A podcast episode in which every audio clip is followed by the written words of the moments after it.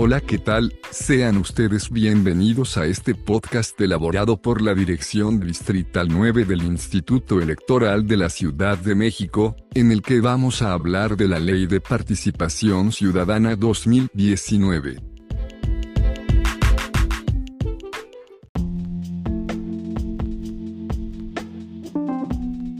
Título cuarto. De la democracia directa y participativa en la ciudad capítulo único.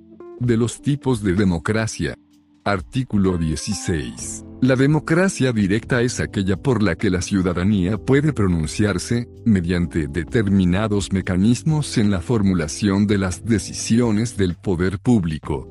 Artículo 17. La democracia participativa es aquella que reconoce el derecho de la participación individual o colectiva de las personas que habitan la Ciudad de México, en sus diversas modalidades, ámbitos e instrumentos de manera autónoma y solidaria. La participación se da en la intervención tanto de las decisiones públicas que atañen el interés general, como de los procesos de planeación, elaboración, ejecución y evaluación de planes, programas, políticas, presupuesto público, control y evaluación del ejercicio de la función pública.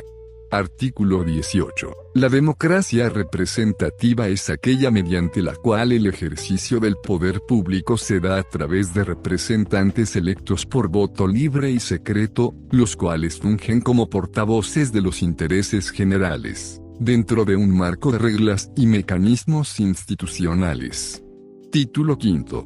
De los mecanismos de democracia directa. Capítulo I. Reglas comunes.